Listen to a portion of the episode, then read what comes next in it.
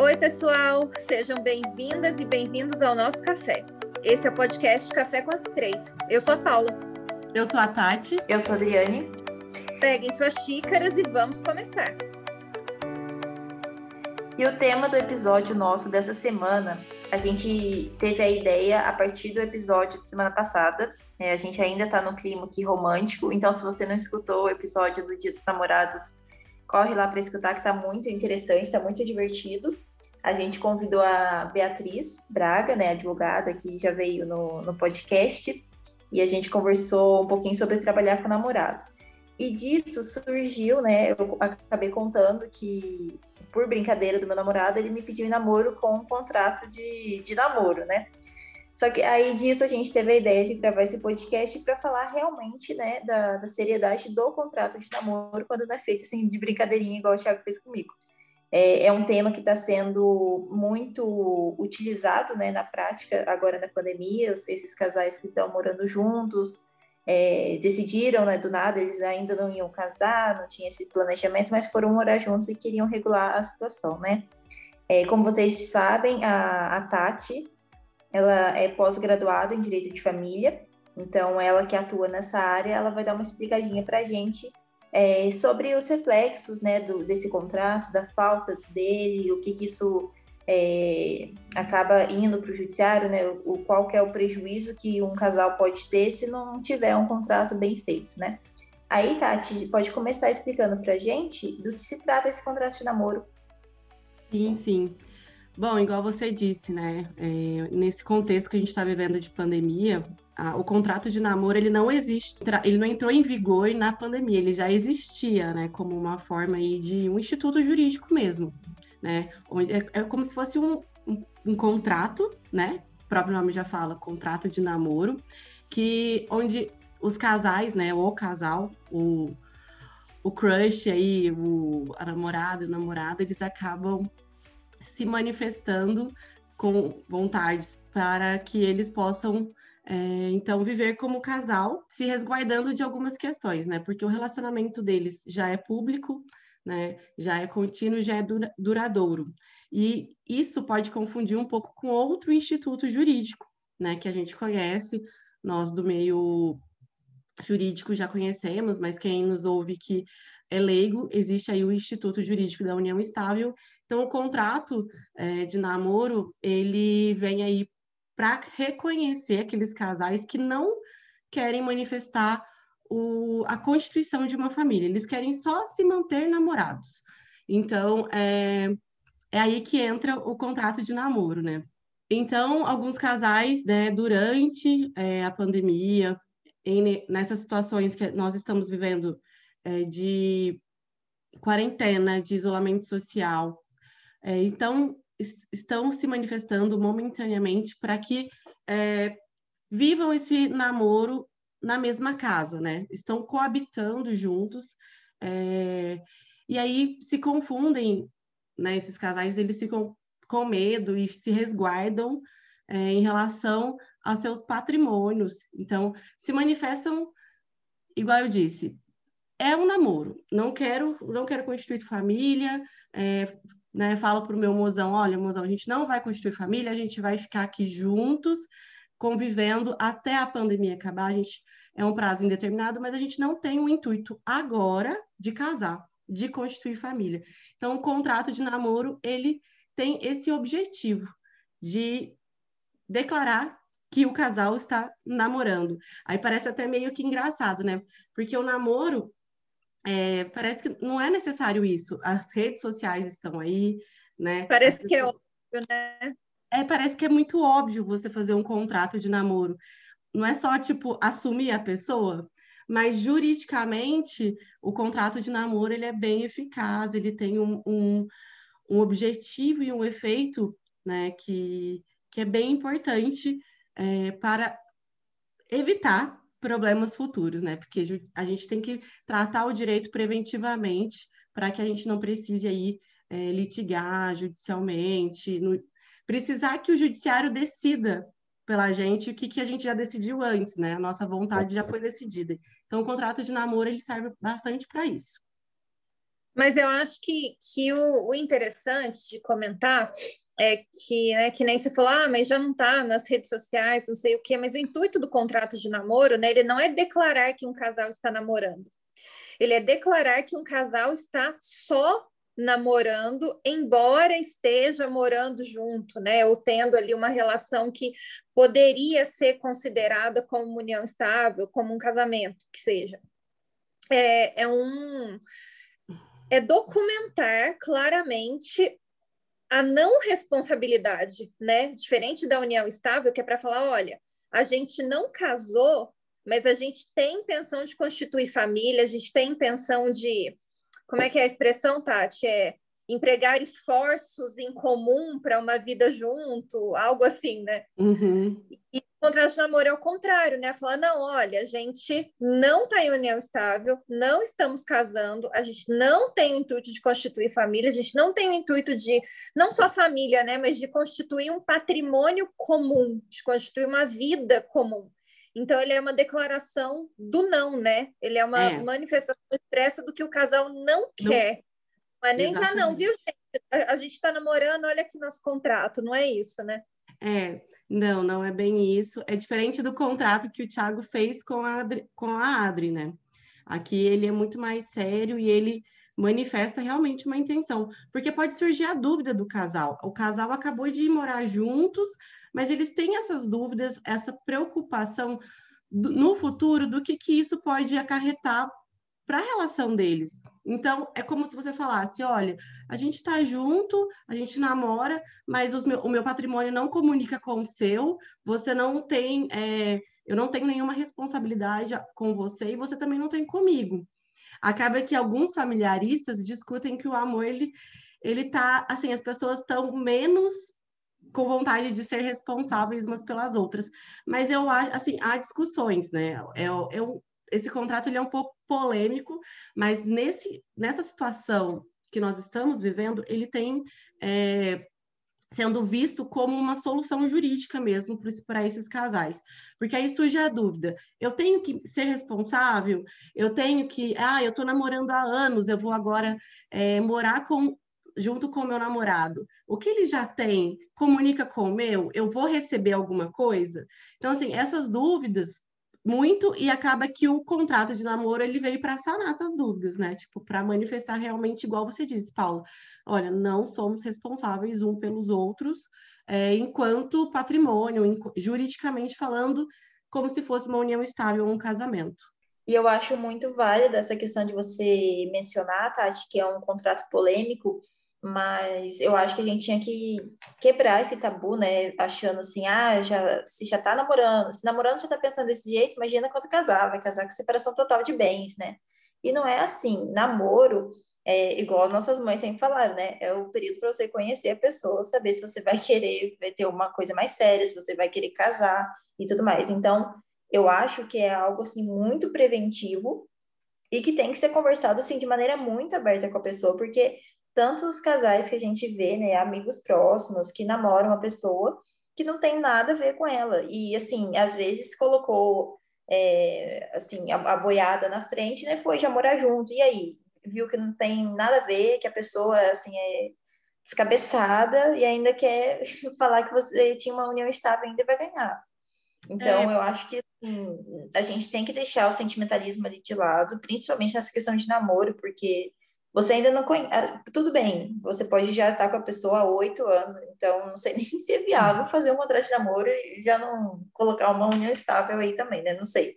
Vai depender do, de cada casal. Mas nesses casos, assim, principalmente na pandemia, né? Pessoas, ah, não tinha tanto tempo ainda juntos, mas por comodidade e tudo mais, resolveram morar juntos. Mas estão se conhecendo ainda, não deu certo. E aí? Quem que vai ficar com a obrigação do, do contrato de aluguel? É, essas coisas também, eu acho interessante colocar também, né?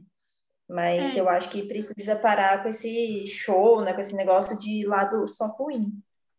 Não, eu... e outra, uhum, às vezes você. E aí eu acredito que tenha sido uma coisa que aconteceu muito na pandemia mesmo. O casal tem um relacionamento recente, não necessariamente vai morar junto porque tá amando loucamente, é, vamos morar juntos, mas porque às vezes é financeiramente conveniente Sabe, Econômico para eles, né? baita dinheiro, aí o cara, nossa, eu também, é, vamos morar junto para economizar, sabe? Às vezes eles nem nem estão no nível de relacionamento de falar, ah, não, a gente quer passar o resto da vida junto. E aí, eles não podem fazer isso, porque se fizer, ah, meu Deus, pode configurar uma união estável, e ai, meu patrimônio, e, sabe? O direito tem que evoluir, o direito tem que trazer soluções conforme as demandas sociais vão surgindo, né? Principalmente o direito de família. Exato. Direito de família, ele é bem, assim, dinâmico, né? As relações sociais, elas vão mudando e o direito de família ele tem que acompanhar, sim, ele não acompanha na legislação, mas ele acompanha em muitos julgados, né?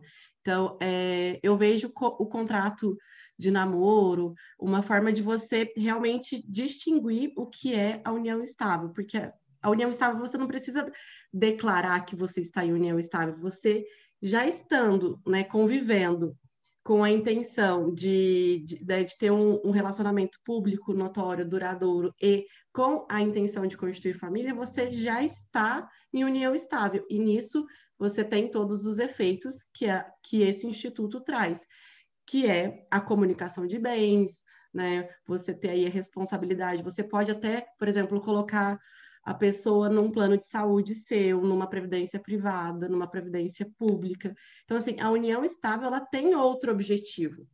Mas você não precisa declarar que você está nela, a não ser que você precise declarar em algum órgão público, em alguma empresa, né? Ah, eu quero colocar ela no meu plano de saúde, né? Quero colocar meu parceiro no plano de saúde. Então, você vai precisar fazer a declaração no cartório de união estável.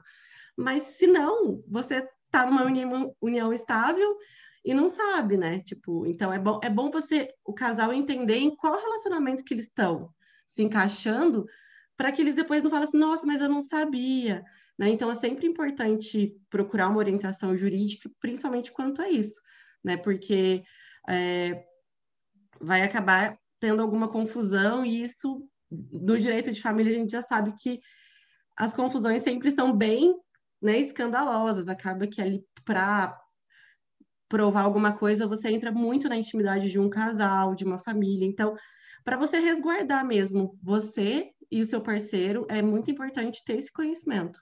E é legal falar sobre o contrato de namoro, porque as pessoas falam assim: ah, eu vou discutir já com a pessoa que eu não quero dividir com ela. Meu, que legal vocês serem transparentes é, numa relação, né? Eu penso. Então, se a pessoa já não aceita conversar sobre esse assunto, quer dizer que ela não é assim, talvez, né, tipo, não sei, ah, não é uma pessoa para namorar. Não, tem, o legal é para conversar, é o legal anteninha. É, tipo, ela já levanta a anteninha porque é, o legal é conversar sobre tudo, né? Uma relação amorosa, ela tem que ser livre de qualquer empecilho aí de, de obstáculo para a comunicação do casal. Ô, Tati, é, e me diz uma coisa, o contrato de namoro, ele surgiu, aí é só uma curiosidade minha, rápida mesmo, eu imagino que ele tenha surgido na jurisprudência, né? Que, assim, não, não, ele não surgiu na doutrina, eu imagino que ele tenha surgido com casos co concretos, né? É isso mesmo? Isso. É, alguns casais, alguns noivados aí que foram sendo é, rompidos, né? E aí com quem que vai ficar tal coisa, enfim.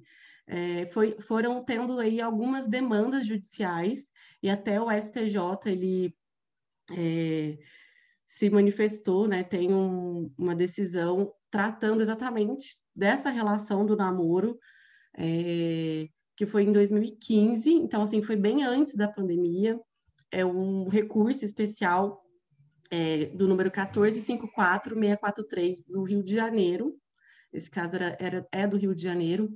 Então, ali já ficou é, configurado que o namoro não, vai, não teria nenhuma repercussão patrimonial. Então, independente do tempo que você está com a pessoa, se você mora, né, assim, se você morar junto, você pode estar dentro de um instituto jurídico da união estável. Então, é, através de algumas provas, de algumas questões é, probatórias mesmo que você consegue definir isso. E aí vem, né, o que o, o julgado disse, sem interesse nenhum de construir uma família, que, que é o que caracteriza o namoro. e o namoro, né, ele é como se fosse um, um pré-contrato de casamento. Primeiro você, igual a Adriane mesmo falou, a gente namora para conhecer. Então, pensando que o contrato de namoro ele é um pré-contrato, para depois você ir para um, uma declaração de união estável, né? Você realmente registrar ali a sua manifestação de constituir família, e depois você pode até é, é, realizar o casamento convertendo a união estável em casamento. Então, aí há essas três formas de se relacionar amorosamente na visão jurídica, né, atualmente. Ô, Tati, explica aqui pra gente uma coisa. É, para quem está ouvindo aqui a gente, né, ficou interessado, vai, vai surgir, né, vai colocar esse assunto em pauta aí para conversar com o namorado ou com a namorada, é, e dá certo, querem fazer o contrato. É, o que, que, eles precisam fazer? Tem que procurar um advogado, registra esse contrato, co como que é o procedimento? Bom, é, eu sempre oriento a ter um, uma consultoria né, como advogado, mas é, só para você ter noção dos institutos jurídicos mesmo através de um profissional do direito, mas o casal não precisa de um advogado no momento da, da declaração de, de vontade, né, do, de, de declarar esse namoro. Então, eles precisam somente ir até o cartório de registro de notas é, e fazer uma escritura pública de declaração de vontade. Então, dentro dessa declaração pública, vai constar ali que eles é, mantêm o um relacionamento, porém, eles não têm a intenção de constituir família, e aí não, vai, não irá comunicar, eles vão se é, resguardar futuramente de aí alguma demanda judicial ou alguma possível discussão quanto aos bens, bens ou até pensão alimentícia, enfim, é, pode constar essas cláusulas nessa escritura pública, que é feita então no cartório de notas. Tati, e né, você disse que não necessariamente as partes precisam é, de um advogado para oficializar o contrato de namoro, mas obviamente que a gente não recomenda que ninguém faça absolutamente nada, nenhum tipo de contrato sem ter o auxílio de um advogado, né? Exatamente. Mas quais são as, as cláusulas mais tradicionais do contrato? Tem, tem requisitos obrigatórios, tem cláusulas que sempre vão estar ali ou não? A forma dele é, é mais livre, só o, o rito mesmo que é, que é solene, como é que é? Bom, é, nesse contrato de namoro é bem importante é, o casal prestar atenção se realmente está constando ali, se o, o tabelião né, constou que eles nutrem, né, entre eles um namoro e que eles se eles estão é, não estão querendo que os bens que eles possuem no momento não precisa descrever esses bens até até porque se há o registro desses bens, né, de tanto de patrimônio né, de bem imóvel ou móvel, isso é, já está documentado, então, com uma data anterior, né? Então, assim, seria interessante sempre pensar é, em constar né, nesse contrato que há uma incomunicabilidade de bens do casal, constar ali os dados né, completos deles, é, que eles objetivam, então, é, se coabitar como, como um casal, mas não como um marido e mulher, e nem como tem nem, bem como não tem a intenção de constituir família. É basicamente isso.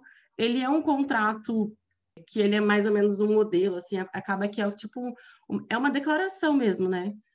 Uma declaração pública que o próprio cartório vai apresentar para o casal, mas é sempre muito importante atentar a essa questão, né? De estarem ali sem qualquer intenção de, de serem vistos como marido e mulher ou, ou mesmo constituir família como a união estável tem ali como um dos elementos, né, do Instituto Jurídico da União Estável, um dos elementos é a intenção de constituir uma família. O direito de família ele já até mudou, né, a terminologia dele. Não é direito de família, é direito das famílias, até porque é, há muito essa questão da homofetividade. Então, casais de, de, de qualquer gênero pode fazer esse, essa declaração pública. Isso é bem legal, porque dá uma liberdade e um acesso. Assim como a gente já tem a liberdade da união estável e do casamento, o contrato também é, prevê aí relacionamentos é, de, de ambos os gêneros e de diversidade que existe hoje em dia. Sabe o que eu acho, só rapidinho, sabe o que eu acho que eu não falei nada, mas é bem importante, o contrato de namoro, ele, ele não é um, uma prova absoluta, né? É, é, é relativo, então você consegue, talvez, por meio, se alguém utilizar o contrato de namoro para fraude, pode ser que ele não não seja é, não seja levado em consideração e ocorrer aí a divisão dos bens, enfim. Então, é relativo, você consegue, por meio de provas, né, comprovar que você vive numa união estável, não num, num namoro. Testemunhas, provas de rede social, enfim. Como tudo no direito, né, depende é, pessoal, ficou claro, né, que é um assunto um tanto quanto polêmico. É, a Tati já demonstrou para a gente também que não é simples assim, mas é preventivo, né? Então, se você está conhecendo a pessoa ainda, não tem intenção de necessariamente casar com ela naquele momento e quer se resguardar, é, é válido, totalmente válido, conversar sobre a elaboração de um contrato de namoro sem todo esse tabu que a Tati mencionou. Né, Exato. Tati? O que, que você acha? Eu acho perfeita essa colocação. E eu acho que a gente tem que trazer o contrato de namoro, assim como todas as outras questões dentro de um relacionamento, da mesma forma que a gente traz o, a, a nossa manifestação de amor e de afeto. Trazer essa manifestação de comunicação, de transparência é, no casal, eu acho que é o que vale bem a pena. Assim como as pessoas se manifestam, manifestam o amor e o afeto, elas deveriam manifestar a confiança e a comunicação de falarem sobre o contrato de namoro. Tati, obrigada pelos esclarecimentos, né? Eu acho que esse episódio foi super interessante. É, espero que tenha sido é, enriquecedor para os nossos ouvintes também, né? Caso tenham dúvidas, queiram comentar, é só chamar a gente no nosso perfil, arroba Café com as Três. Inclusive, se você ainda não nos segue, pode resolver isso para já. Os nossos episódios vão ao ar todas as quintas-feiras, após as três da tarde. E até o próximo café. Tchau!